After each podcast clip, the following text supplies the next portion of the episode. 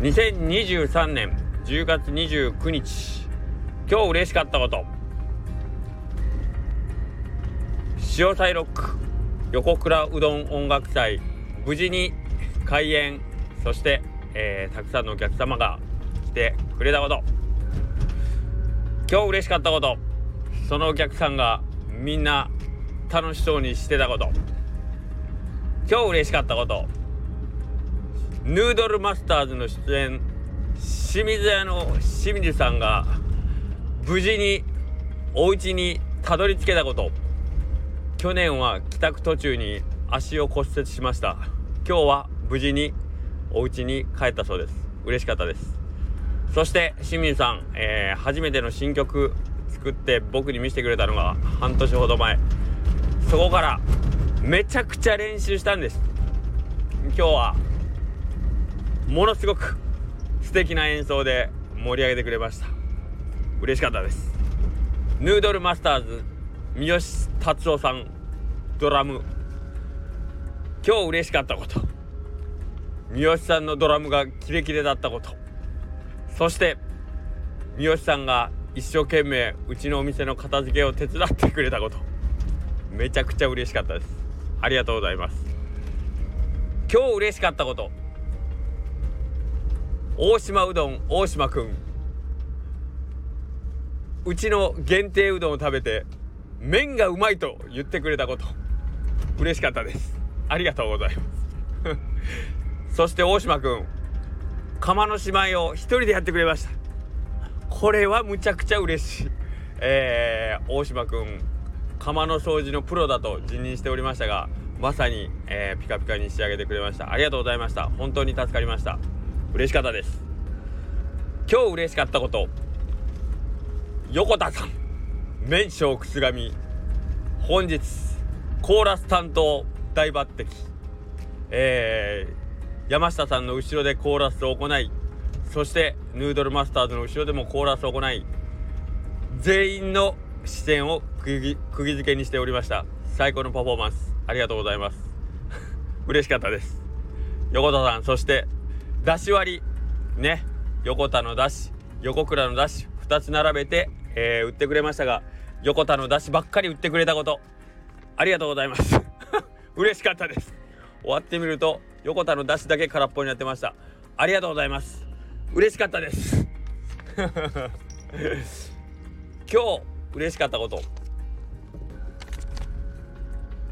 小垣菜さん営業終了いつもの感じのヘベレケなスタイルで。ヘベレケじゃなかったか。わざわざ来店してくれたこと。ありがとうございます。嬉しかったです。そして堺で山下うどん新井さん。ご来店ありがとうございます。本当に。いやしかもお昼も食べていただいて限定うどんも食べていただいてということでね。えー、っと感想もなんかあなんか限定の時の麺すごい良かったっすってこう言っていただいて大島さんともども麺褒めていただきました。ありがとうございます。嬉しかったです。そして徳島から遠路はるばる古田食堂古田慎吾様。ありがとうございます。もう営業が終わってから県をまたいで移動って。まあすごい。本当にありがとうございます。あのゆっくりお話もできませんでしたけど本当にありがとうございます。嬉しかったです。そして蒲生様。ご夫妻で本当にお世話になりました。えー、裏方の仕事ほとんどやっていただきましたね。えっ、ー、とまあ燻製醤油の製作に始まりですね。燻製醤油燻製マヨネーズ、えー、そして今日は、えー、うどんの方の玉取りもしてもらい、えー、提供までのオペレーションをほぼご夫婦で、え奥様の方はもう天ぷらの方つきっきりでね張り付きで、えずっとやっていただきました。ありがとうございます。すいません。本当に本当に本当に嬉しいし助かりましたしありがとうございます。そして、えー、同じく厨房の方で担当してもらった金熊餅11号線イレブンさん。お餅の提供ありがとうございます。素敵なお餅を3種類もあげていただき本当に皆さん喜んでたと思います。あのー、もうなんかねみんなもうお腹パンパンですと言いながらもあのーたくさんお餅食べていただいてます。そして片付けの方もね僕がなんかステージの方行ったりなんだしてる間ずっと片付けもしていただきまして洗い物本当に楽に終わらせていただきました。ありがとうございます。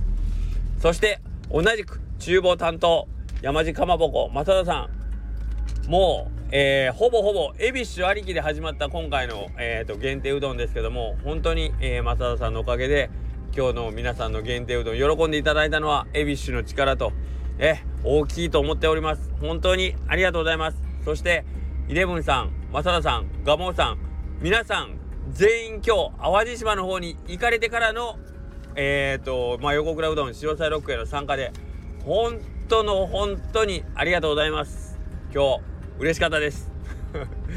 はい。そして営業終了してからわざわざ来てくれた白川さん。そして綿棒の尾藤さん。